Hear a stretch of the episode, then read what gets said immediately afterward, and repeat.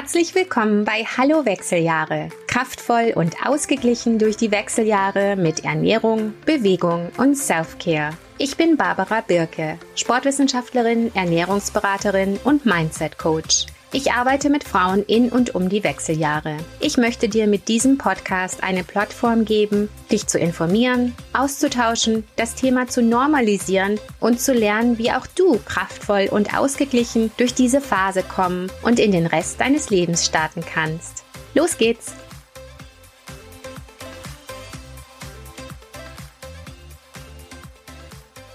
Hallo ihr Lieben und herzlich willkommen zur heutigen Episode. Wir haben wieder ein spannendes Interview vor uns und zwar spreche ich mit Frau Dr. Katrin Schaudig. Frau Dr. Schaudig ist Präsidentin der Deutschen Menopausegesellschaft. Es wird also ein super Gespräch mit der Expertin für die Wechseljahre in Deutschland. Wir sprechen über die Phasen, also Perimenopause, Menopause, Postmenopause. Wir haben ja in Episode 2 hier schon mal die Grundlagen gelegt und in Episode 7 auch schon mal tiefer über Perimenopause gesprochen. Also geht gerne dahin zurück, wenn ihr euch das auch noch mal anhören möchtet. Aber heute eben eben alles nochmal aus dem Mund von Frau Dr. Schaudig. Wir sprechen über die ähm, Symptome und über die langfristigen Gesundheitsrisiken und was man aus ärztlicher Sicht da so tun kann. Und wir sprechen auch so ein bisschen über Arztwahl und wie ihr euch da helfen könnt. Und ja, insgesamt ein super spannendes Gespräch. Ich wünsche euch viel Spaß.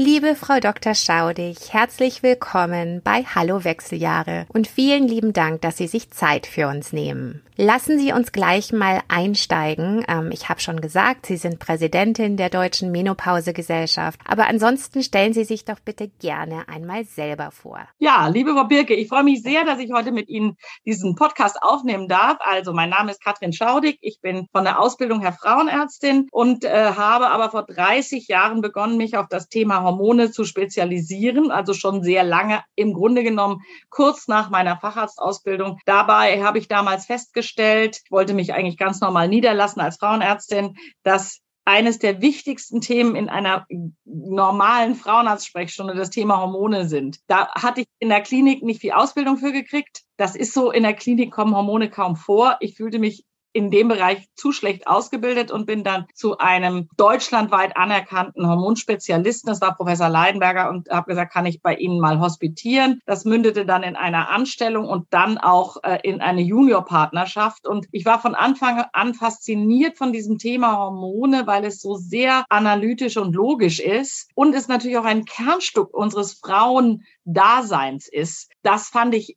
unglaublich faszinierend und es war aber alles, auch oft nicht alles, aber vieles gut erklärbar, weil diese Hormonregelkreise sind ja doch wichtig. Ich habe dann auch festgestellt, dass die Frauen in der Peri- und Postmenopause letztlich oft nicht gut genug betreut wurden, habe mich dann auf das Thema schon stärker fokussiert und bin jetzt seit 20 Jahren zusammen mit meiner Praxispartnerin Dr. Anneliese Schwenkhagen niedergelassen in Hamburg in einer Praxis, die sich tatsächlich auf das Thema Hormone bei Frauen spezialisiert hat. Ich habe auch diese Zusatzausbildung. Zur Zusatzausbildung selbst gehört eigentlich auch das Thema Kinderwunsch und Fertilitätsmedizin. Das habe ich tatsächlich vor 20 Jahren quasi aufgegeben das macht unsere Kinderwunschpraxis im Haus. Frau Schwenkhagen und ich kümmern uns ausschließlich um Hormone. Da sind natürlich auch Teenager dabei, aber auch Frauen mittleren Alters. Manchmal kommt auch ein bisschen das Thema Fertilität vor. Aber ein wirklich großer Teil unserer Arbeit macht das Thema Menopause oder Perimenopause aus. Sind sicherlich mehr als die Hälfte der Patienten, die wir sehen. Und wir stellen immer wieder fest, es ist noch ganz viel Bedarf. Die Frauen sind nicht genügend versorgt. Ich bin schon mit Anfang 40 gefragt worden, das ist jetzt auch noch keine ganz 20 Jahre her, aber auch, äh, ob ich in den Vorstand der Deutschen Menopausegesellschaft rein möchte und da mitarbeiten will. Das habe ich sehr gerne gemacht. Dann war ich zeitweilig nicht mehr im Vorstand und dann wieder. Und vor sechs Jahren bin ich dann Vizepräsidentin geworden. Und als vor drei Jahren dann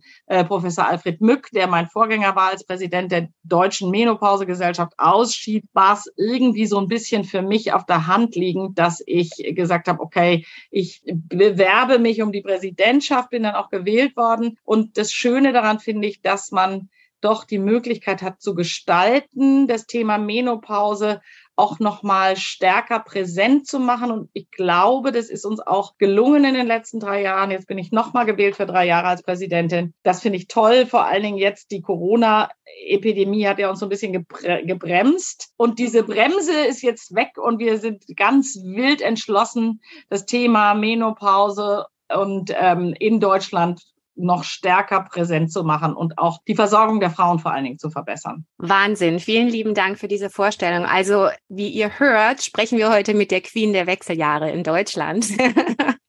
Das ist jetzt, das ist jetzt mein neuer Titel für Sie. Vielen lieben Dank, dass Sie sich für uns Zeit nehmen. Und dieser Podcast hat ja genau ähm, diese Aufklärung zur Mission, dass einfach Frauen mehr über Perimenopause, Menopause wissen und wissen, wie sie sich selber helfen können und auch wissen, dass sie nicht allein sind und dass sie nicht wahnsinnig werden und spinnen, wenn diese Symptome anfangen. Wir haben uns ja auf der Jahrestagung der Deutschen Menopausegesellschaft in Frankfurt kennengelernt. Da war ich im November als die einzige oder eine der wenigen Nicht-Gynäkologen Gynäkologen und Gynäkologinnen im Raum. Es war super ähm, inspirierend, super interessant und ich muss sagen, Frau Dr. Schaudig, Sie sind ein Powerhouse und ich fand Sie wahnsinnig beeindruckend, Ihre Passion, den Ärztinnen und Ärzten dieses Thema ans Herz zu legen und sie da weiterzubilden. Vielen Dank im Namen aller mittelalten Frauen in Deutschland, was Sie für uns tun. Das ist wirklich Wahnsinn. Okay, dann lassen Sie uns doch mal einsteigen mit den Grundlagen. Möchten Sie einfach ähm, ähm, mal in die Eckdaten einsteigen in Perimenopause, Menopause, Postmenopause und so ein bisschen die Grundlagen legen? Vielleicht mal vorab, im deutschen Sprachgebrauch, also in der medizinischen Terminologie, ist das Wort Menopause eigentlich kein Zeitraum, sondern ein Zeitpunkt.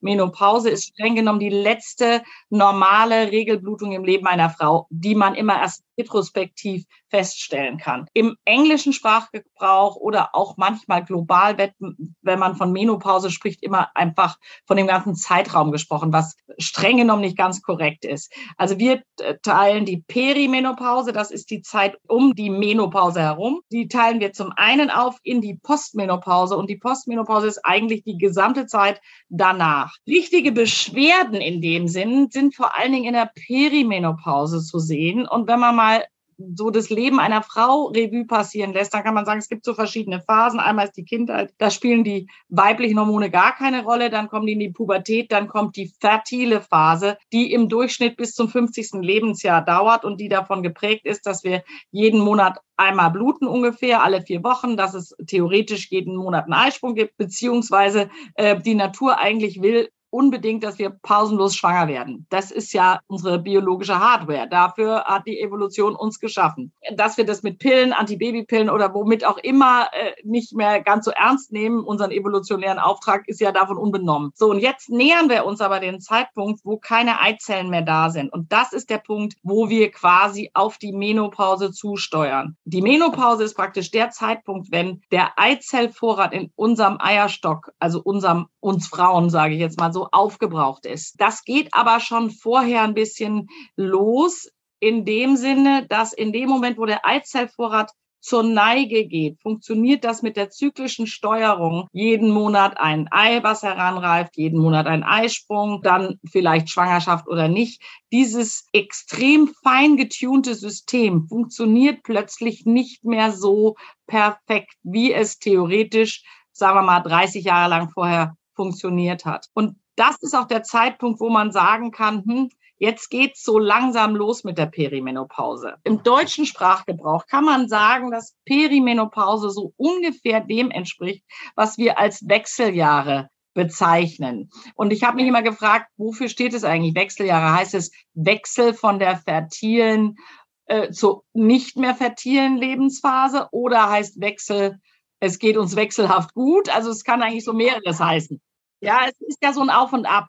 Und ähm, wir sagen auch immer, dass gerade die, dieser Höhepunkt der Perimenopause, da, da spielen die Hormone verrückt. Das ist so eine Achterbahn. Also im normalen Zyklus haben wir so ein Anschwellen des Östrogenspiegels, dann kommt kurz zum Höhepunkt des Östrogenspiegels ungefähr kommt der Eisprung, dann haben wir ein bisschen weniger Östrogen, dann haben wir ganz viel Progesteron erst nach dem Eisprung und dann haben wir beide Hormone für 14 Tage. Wenn keine Schwangerschaft eingetreten ist, geht es von vorne los. Das ist ein bisschen die Ebbe und Flut in unserem Körper an den Hormonen sozusagen. So, und jetzt kommt die Perimenopause und dadurch, dass dieser ganze Vorgang, dieser sehr, wie soll ich mal sagen, regelhaft eingestellte Ablauf plötzlich durcheinander gerät, haben wir manchmal zwei Eisprünge hintereinander, dann haben wir mal gar keinen Eisprung. Es geht wild rauf und runter und das nehmen, nennen wir dann immer, dass der Zeitpunkt ist, wo wir keine Ebbe und Flut mehr haben, sondern Springfluten und Tsunamis. Und das mit dem Tsunami ist deswegen ein gutes Bild, weil beim Tsunami läuft der Strand erst leer. Das heißt, im weiblichen Körper gibt es mal plötzlich eine Phase, wo gar keine Hormone da sind.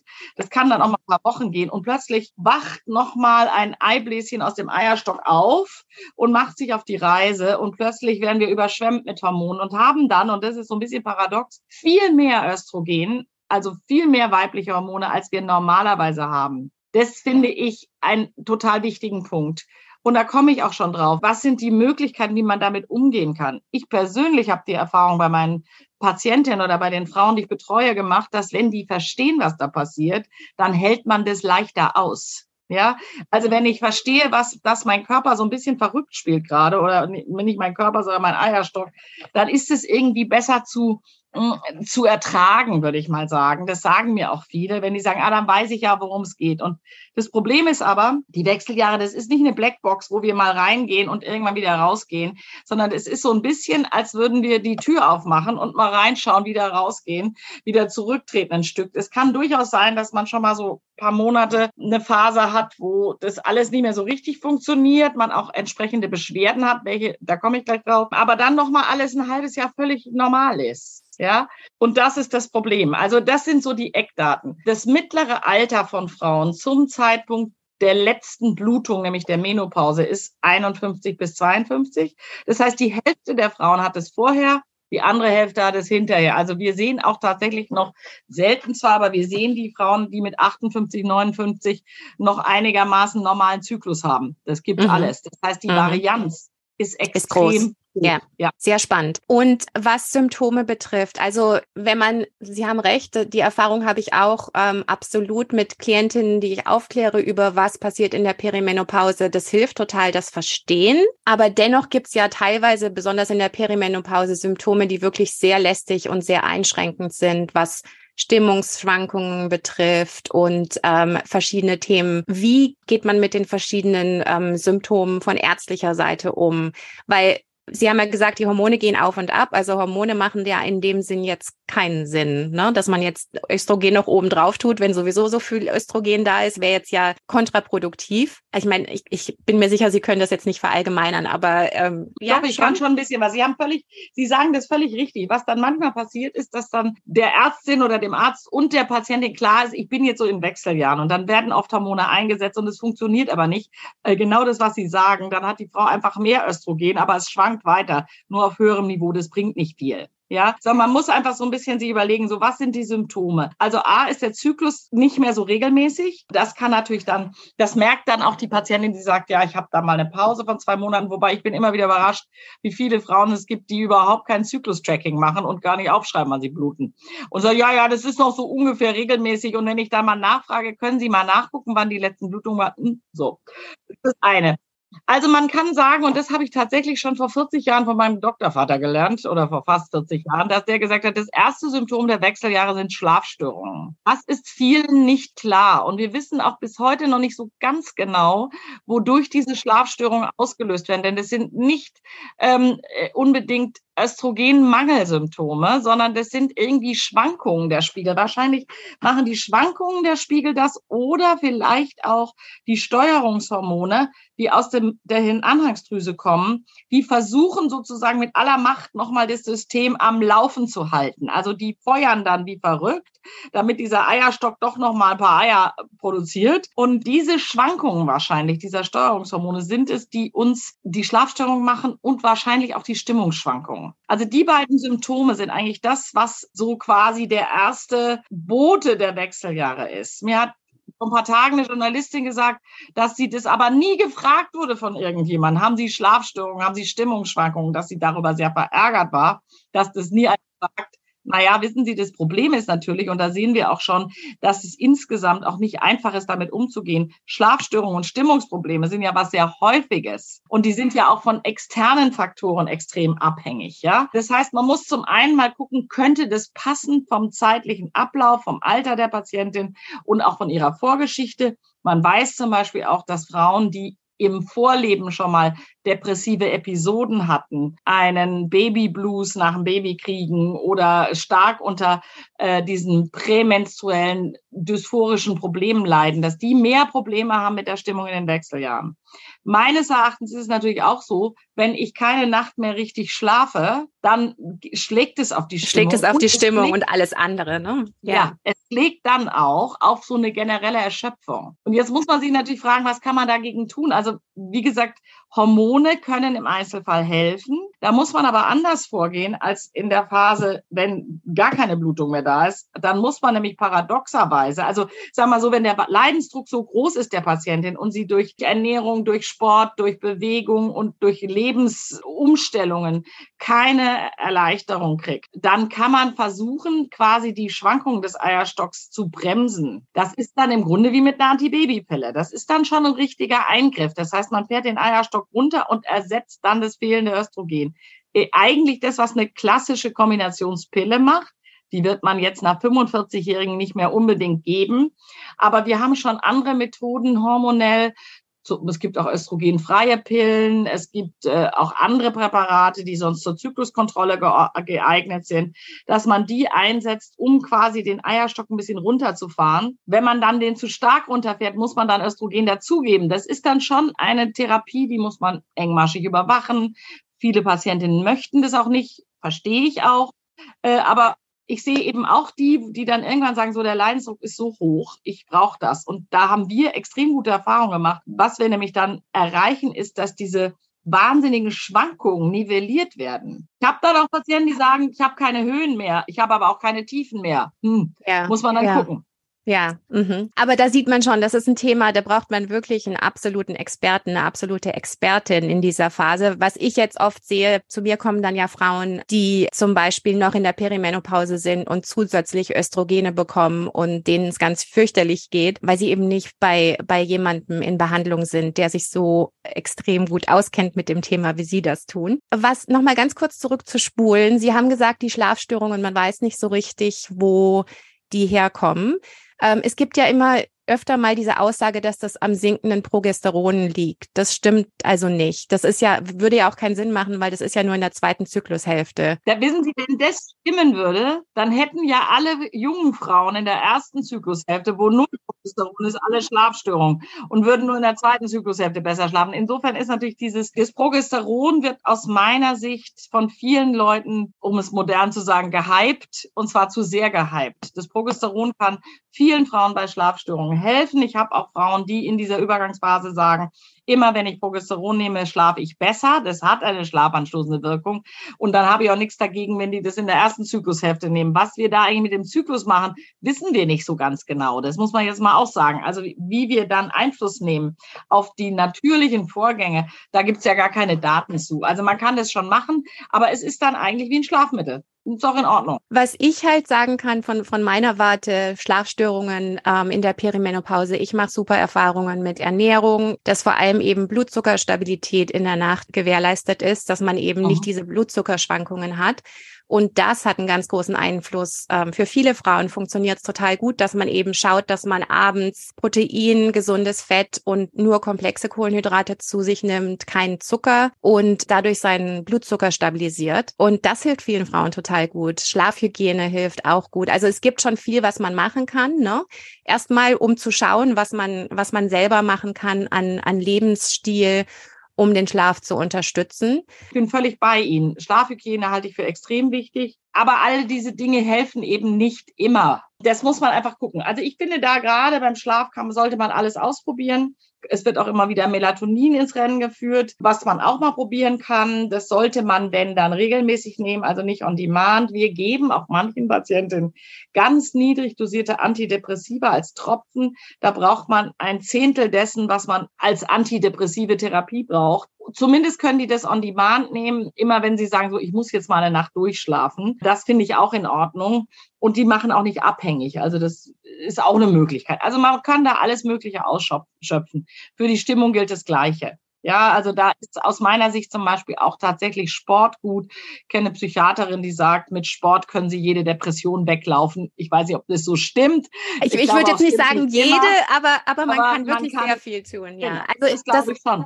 Ja, da muss ich auch sagen, von meiner Seite Sport natürlich, ähm, wie Sie wissen, hilft Sport ähm, aus meiner Sicht bei ganz vielen und haben wir. Ja, unbedingt. Absolut. Aber Stimmung auch, ähm, Darmgesundheit habe ich auch super Erfahrungen. Also Stimmung und Angst, Anxiety, solche Geschichten. Ähm, wenn man sich da eben mehr um die Darmgesundheit und die Ernährung, was den Darm betrifft, kümmert, habe ich auch schon ganz viele tolle Veränderungen gesehen bei Frauen.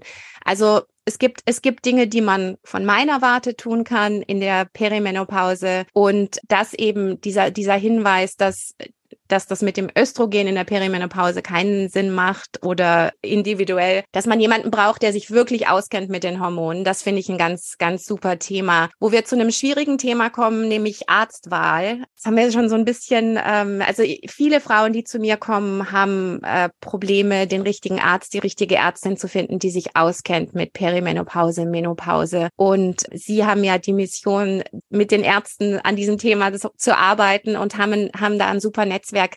Haben Sie irgendwelche Hinweise für die Hörerinnen, worauf man achten also sollte? Ist, ich glaube, ich glaube, das kann man nur durch Trial and Error rausfinden. Ich sehe gelegentlich Patientinnen, die sagen, ich habe meinen Frauenarzt seit 30 Jahren, den finde ich total toll. Der hat mich durch die Kontrazeptionsphase gebracht, durchs Kinderkriegen und alles. Aber jetzt hört er mir nicht richtig zu oder der hat auch nicht so ein Interesse dran. Das höre ich immer mal wieder. Mir tut es, ich nehme dann auch ehrlich gesagt die Kolleginnen und Kollegen immer sehr in Schutz und sage, na ja, jeder hat so seine Steckenpferde. Ich glaube, dass man das einfach nur rausfinden kann, indem man es ausprobiert. Und es gibt leider kein Zertifikat äh, oder ähnliches, was sozusagen dem, der, der Klientin oder der Patientin sagt, so der kennt sich wirklich aus. Wir erwägen im Moment mit der Deutschen Menopausegesellschaft tatsächlich so eine Art Zertifikat aufzulegen, in Analogie zu einem Zertifikat, das es in USA gibt von der nordamerikanischen Menopausegesellschaft. Wir bieten auch jede Menge Fortbildungen an. Wir versuchen tatsächlich das Thema unter die Leute zu bringen. Ich glaube, da werden wir auch besser, aber äh, man muss es einfach ausprobieren. Also es gibt schon viele Frauen, die sich gut auskennen. Also für Frauenärztinnen und Ärzte, Entschuldigung, so muss es, können auch Männer sein. Also das ist, äh, da kennen sich schon viele aus. Super. Und äh, Mitgliedschaft in der Deutschen Menopausegesellschaft, ist das was, wo man drauf schauen sollte? Oder? Ja, das ist zumindest mal, ähm, wenn das jemand ist. Und ich meine, die DMG hat echt viele Mitglieder. Wir haben jetzt fast 2900 Mitglieder und das sind tatsächlich fast ausschließlich Gynäkologinnen und Gynäkologen. Wir versuchen ja auch die Hausärzte und Internisten für dieses Thema zu erwärmen oder Hausärztinnen und Internistinnen. Aber da sind wir noch nicht so weit. Wir arbeiten aber dran. Aber ich glaube, ein Arzt oder eine Ärztin, die Mitglied der DMG ist, signalisiert zumindest, dass ihr das Thema am Herzen liegt. Und da gibt's ja immerhin schon mal, wie ich, wie ich gerade gesagt habe, fast 3000 davon in Deutschland. Das ist ja schon mal gut. Das stimmt. Das ist super. Was die Nebenwirkungen betrifft, ähm, Perimenopause, Menopause, also so, so Geschichten, wie wir besprochen haben, Schlafstörungen, Stimmungsschwankungen. Die Hitzewallungen treten die vor allem ein, wenn man Menopause diesen Zeitpunkt erreicht hat? Oder ja, die, die, die Hitzewallungen können Passagier auch schon vorher mal passieren, nämlich immer dann, wenn man in so ein Östrogenloch kommt. Aber es ist schon so, dass die Hitzewallungen eigentlich dann richtig ihren Höhepunkt erreichen, wenn die Frauen tatsächlich gar keine eigene Hormonproduktion mehr haben. Also nach der Menopause, in dieser Zeit der Postmenopause. Da würde ich sagen, ist der Höhepunkt der Hitzewallungen erreicht. Da treten dann auch, was ich super wichtig finde, weil es auch unterschätzt wird, da beginnt dann überhaupt erst diese Phase der Trockenheit der Scheide, die dann zunimmt. Und das ist mir auch nochmal total wichtig. Das ist das Symptom, was nicht aufhört. Das wird mehr, je älter wir werden. Alle anderen Symptome, die können also gerade die Schlafstörungen oder die Stimmungsprobleme, die werden häufig besser nach der Menopause. Und auch bei vielen Patienten hören auch die Hitzewallungen irgendwann auf. Das sind eigentlich diese Symptome, sind eigentlich auch die, die am allermeisten vorkommen. Es gibt noch eine Reihe von anderen Symptomen, aber die kommen am meisten vor die vaginale Trockenheit und die, ähm, wie soll ich es mal sagen, also das schrumpft tatsächlich alles so ein bisschen. Die, die ganze, die Oberflächenhaut der Scheide schrumpft, die äußeren Genitalien schrumpfen, die, also die Vulva schrumpft. Also das wird alles kleiner und wird weniger unterfüttert. Und dieser Prozess nimmt einfach stetig zu und betrifft im Grunde genommen 100 Prozent der Frauen. Nun gibt es welche, die können damit trotzdem gut umgehen. Also bei denen klappt es trotzdem mit dem, mit dem, mit dem Geschlechtsverkehr und mit dem Sex. Das sind vielleicht die, die auch vor der Menopause schon eine guten, einen guten Umgang mit ihrer Sexualität hatten, genau wussten, was brauche ich, was will ich. Das ist ja nicht, trifft ja nicht auf alle Frauen zu. Aber auch da kann man das nicht pauschalisieren. Ich glaube, das ist übrigens was ganz Wichtiges. Nichts von dem, was wir hier besprechen, ist kann man pauschalisieren. Alle zu. Also dieses Pauschalisieren, da bin ich komplett allergisch drauf.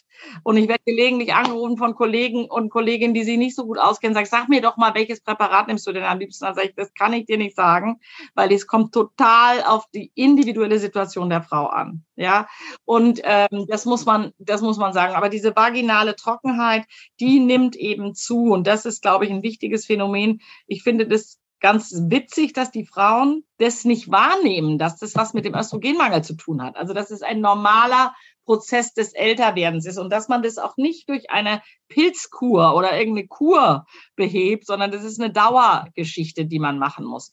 Da kann man mit nicht hormonellen Substanzen arbeiten. Es gibt hyaluronhaltige Cremes. Es gibt auch Frauen, die sagen, nur der Moment des Eindringens beim Sex ist schmerzhaft, also die Penetration. Danach ist alles gut. Dann gibt, sagt man denen, nehmen Sie Gleitgel, gutes Gleitgel. Bitte keine Vaseline, das Quatsch, aber es gibt gute Gleitgele. Also auch da muss man individuell gucken, wann tut's weh, was sind die Beschwerden der Patientin, dann kann die viel Harnwegsinfekte kriegen, viel Scheideninfektionen oder sie hat auch Probleme mit dem Orgasmus. Das Orgasmus-Thema ist jetzt wirklich ein gesondertes Thema, aber es ist schon so, dass wenn man diese lokale Feuchtigkeit wiederherstellt und auch damit die Durchblutung fördert, dann wird das oft alles viel besser. Aber es muss einem klar sein, das ist eine Dauerbehandlung. Da kann man mit niedrig dosierten Hormonen noch einsteigen, wenn es anders nicht geht. Auch das, da muss man einfach ausprobieren, was hilft der Frau.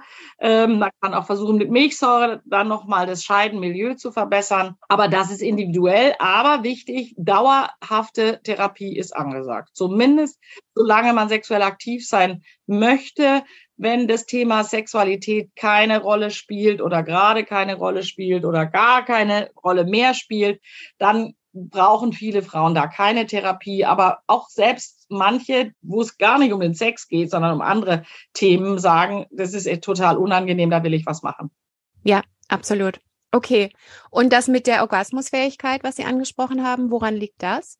Ja, das ist, das ist ein extrem vielschichtiges Thema. Das ist natürlich, wenn man mal dann nachfragt, es gibt ja viele Frauen, die Orgasmusprobleme haben lange vor der Menopause. Also man muss da schon sehr tief einsteigen und, oder es ist ein Thema, was sich paarbezogen allmählich entwickelt hat. Also das ist mehr ein Paarproblem. Aber wir sehen tatsächlich Frauen, die sagen, ja, mit Hormonen, zum Beispiel mit einer Hormontherapie funktioniert es wieder besser. Auch da gilt, Frauen, die vorher nie Probleme hatten, kommen meistens damit zurecht. Ich sage jetzt mal so, mit 50 ist das Thema Sex nicht vorbei oder muss nicht vorbei sein, sondern ich sehe auch 80-jährige Frauen, für die das noch eine wichtige Rolle spielt. Aber das ist auch wieder individuell. Also es muss jetzt nicht jede 60-jährige denken, boah, ich mach, das ist für mich kein Thema mehr, bin ich normal? Fragezeichen, nee, die, alles ist normal. Also das, was die Frauen wollen, das, was die Frauen brauchen, muss sie letztlich selber erspüren und ich glaube, unser Job ist so ein bisschen, sie auf diesen Pfad zu lenken. Und, ihr zu, und mit ihr, ihr zu helfen dabei, so, okay, was ist denn mein Weg? Ja, und da muss man halt auch mal eine Frage stellen. Ja, absolut. Die Nebenwirkungen, haben Sie ja gesagt, bis auf jetzt die vaginale Trockenheit ähm, gehen vorbei irgendwann. Aber es ist ja dann auch noch so, dass Gesundheitsrisiken nach oben gehen mit Menopause, ne? so wie Knochen- und Herz-Kreislauf und Insulinresistenz. Mhm. Ähm, das ist ja was, das geht nicht vorbei, sondern das steigt dann ab dem Zeitpunkt. Richtig? Ja, Das ist so. Vielleicht ganz kurz noch, noch kleine Nebenbemerkung. Es gibt auch Frauen, die schwitzen tatsächlich noch mit 80. Also es geht nicht bei allen weg, ja. Aber sag mal so, im Durchschnitt geht's weg. Die Gelenkschmerzen, da haben wir noch gar nicht drüber gesprochen. Das ist bei manchen Frauen auch tatsächlich ein Symptom, was tatsächlich definitiv mit dem Östrogenmangel zusammenhängt. Das findet man immer raus, wenn die dann Östrogene nehmen und es wird besser, hängt's mit Östrogen zusammen. Aber es ist natürlich auch dieser Alterszeitpunkt um die 50 schon auch der Punkt, wo zunehmend Verschleißerscheinungen auftreten, die nicht unbedingt hormonbedingt sind. Das ist das eine. Aber wir wissen sehr wohl, dass der Abfall des Östrogenspiegels das Risiko für eine Osteoporose erhöht. Das heißt, der Knochen wird dünner und die Knochenbruchgefahr steigt. Und es ist insofern dramatisch, weil Schenkelhalsbrüche und auch Wirbelkörperbrüche sind a extrem schmerzhaft, sind immobilisierend und an den Folgen einer Schenkelhalsfraktur sterben mehr, fast so viele Frauen wie an einem Schlaganfall. Also das ist einem nicht so klar. Es geht also nicht so ein bisschen, ja, wir brechen uns jetzt mal was, das wird operiert und gut ist. Nee, nee, das ist schon dramatisch. Aber auch da muss man sagen, wenn ich eine Patientin vor mir habe, die eine gute Knochengesundheit hat und es auch familiär keine Risiken gibt und auch sonst in ihrem Leben keine Risiken vorhanden sind, dann heißt es keineswegs, dass die voll in die Osteoporose reinrumpelt. Wichtig ist in dem Zusammenhang, dass man auch da, das ist jetzt auch ein bisschen ihr, ihr Feld, äh, über Ernährung und Bewegung schon dem entgegenbeugt. Das Gleiche gilt auch für das Problem der Herzerkrankungen. Was wir schon wissen, ist, dass dieses Thema Herzinfarkt bei Frauen deutlich später losgeht als bei Männern. Also man kennt kaum eine 40, 45-jährige Frau mit einem Herzinfarkt. Also man kennt welche, aber es sind ganz wenige. Aber ab 50 geht die Kurve nach oben. Das heißt, auch da scheinen Östrogene einen gewissen Schutz zu haben fürs Herz. Und da kann man halt gucken, ah, wie sind meine Risiken? Gibt es familiär was? Habe ich ansonsten eine, zum Beispiel Cholesterinproblematik? Habe ich äh, erhöhte Blutfette und, und, und? Bin ich zu dick? mache ich zu wenig Sport. Also das sind natürlich alles Themen, dem kann man entgegenwirken durch eine entsprechende Lebensführung. Das Gleiche gilt auch für die Insulinresistenz. Und da gibt es eben Frauen, die, die bringen keine familiären Risiken mit. Die sind schlank, die bewegen sich viel. Alle diese Themen sind für die wahrscheinlich weniger relevant als für jemand anderen. Ja, also man muss da genau gucken, was bringe ich mit. Es ist schon so, da haben wir ja auch schon mal drüber gesprochen, auch dass die Muskelkraft tatsächlich nachlässt mit dem Beginn des Östrogenmangels. Das heißt, ich habe auch Frauen, die sagen, ich kann plötzlich meine Laufstrecke nicht mehr bewältigen, ich schaffe nicht mehr so viel. Also die Leistungsfähigkeit auch der Muskelmasse und der Muskelkraft lässt nach. Da muss man halt auch ein bisschen dran arbeiten. Ja, also Krafttraining ist ein wahnsinnig potentes Mittel da. Ich habe Ihnen erzählt, ich ähm, spreche gerade mit der Deutschen Sporthochschule Köln über äh, potenzielle Promotion in dem Thema. Und ähm, Krafttraining und Proteinaufnahme ist da eins der möglichen Themen, in die wir, in die wir reingucken.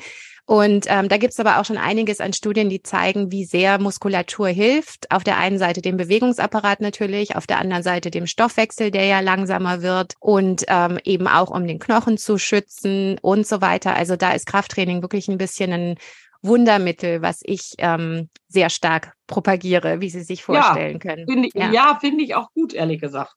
Das ist total gut. Super. Das war ein wahnsinnig spannendes Gespräch. Vielen, vielen lieben Dank für Ihre Zeit und für Ihre, ähm, für das Teilen Ihrer, Ihres Erfahrungsschatzes. Vielen Dank. Und ähm, wir sprechen nochmal mit Ihnen und freuen uns auf die nächste Episode mit Ihnen über Hormone. Bis bald. Ja, vielen Dank auch. Hat mir Spaß gemacht. Dankeschön.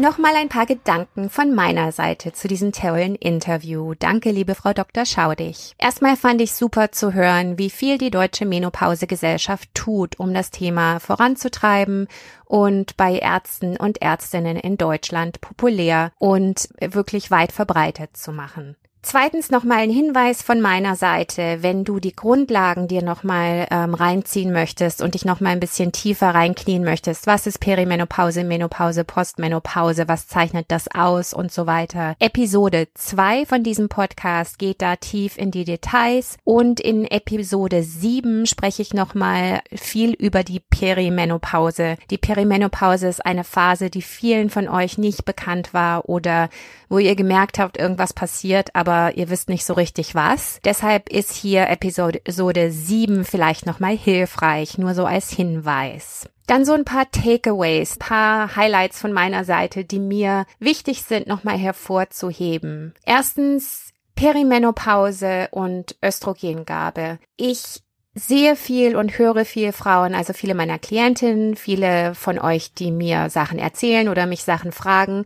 Natürlich bin ich keine Hormonexpertin, sondern das sind andere. Aber das, was ich so höre, ist es oft so, dass in der Perimenopause schon viel Östrogen gegeben wird. Und wie wir ja von Frau Dr. Schaudig gehört haben, macht das nicht wirklich Sinn, weil Östrogen eben noch sehr stark auf und ab geht und manchmal sehr, sehr hoch ist und wir dann mit diesem zusätzlichen Östrogen von außen quasi uns total voller Östrogen pumpen und das eben auch nicht positiv ist. Natürlich habe ich hier keine, ähm, möchte ich hier in keiner Weise eingreifen wenn es euch gut geht mit dem, was ihr tut, wenn es euch nicht so gut geht mit dem, was ihr tut und wenn es vielleicht daran liegen könnte, vielleicht ist das ein Anstoß, das mal nachzuforschen. Genauso mit dem Progesteron als Schlafmittel.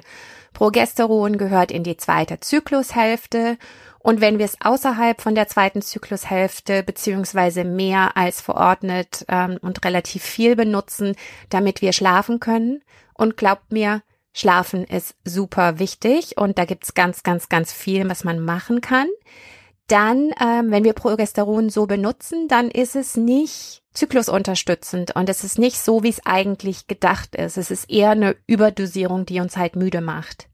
Und das ist was, wenn du das im Moment tust, das ist in keinster Weise was, wo ich dich verurteile oder irgendwas. Ich verstehe total. Also das mit der Schlaflosigkeit habe ich auch ab und zu totale Phasen. Und es gibt ganz, ganz viel, was man machen kann, was die Lebensweise betrifft und den Schlaf. Und da lohnt sich's wirklich, da ein bisschen tiefer einzutauchen und vielleicht mal mit einem Coach wie mir zu sprechen, wie du dich um deinen Schlaf kümmern kannst und wie du den optimieren und verbessern kannst. Eher was Ernährung, Bewegung, Stressmanagement, Light Exposure und Nebennieren und so weiter betrifft. Nur so als Anstoß. Zweitens, diese wiederholte Betonung auch von Frau Dr. Schaudig, one size does not fit all.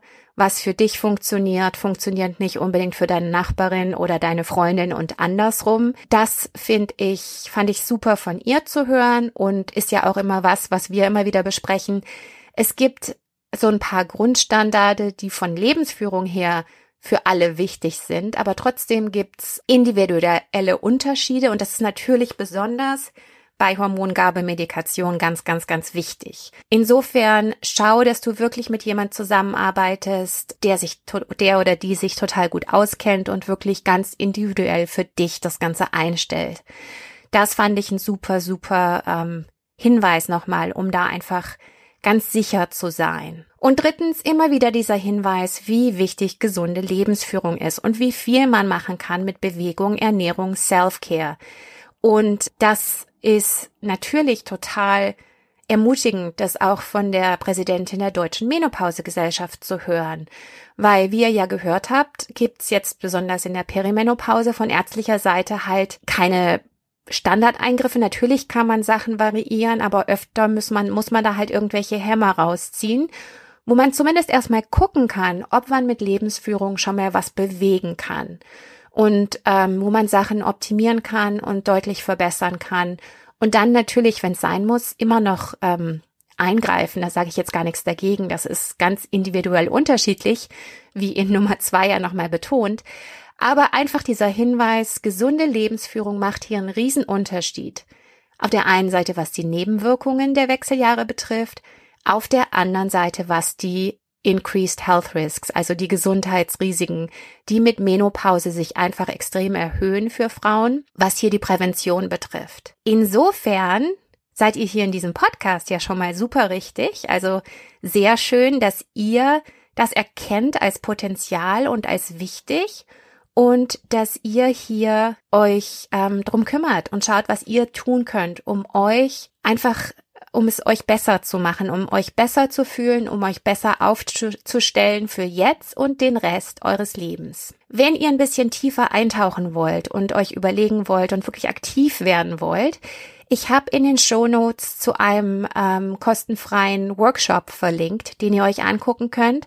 Da habe ich einen äh, Workshop mal ein Video aufgenommen davon, wo ich die Grundlagen erkläre, davon, wie Ernährungsbewegung Selfcare hier zusammenhängt und was die ersten Schritte sind, wie wir das angehen bei Optimum You. Lade dir den Workshop gern runter und schau dir das mal an, um so ein bisschen mehr ins Tun zu kommen. Ansonsten, ja, von meiner Seite nochmal danke alles Liebe und wir hören uns in zwei Wochen. Danke fürs Dabeisein. Meine Website ist optimum-u.com. Deutsche Sprache kannst du oben rechts klicken. Instagram at youroptimum. Alles auch in den Show Notes verlinkt. Ich freue mich sehr über Feedback, Ideen und Fragen. Bitte schreib auch unbedingt eine Bewertung und gib mir gerne 5 Sterne damit der Algorithmus den Podcast so vielen Frauen wie möglich zeigt. Teile auch gern und empfehle den Podcast weiter. Danke für deine Unterstützung. Wir hören uns in zwei Wochen. Bis dann. Tschüss.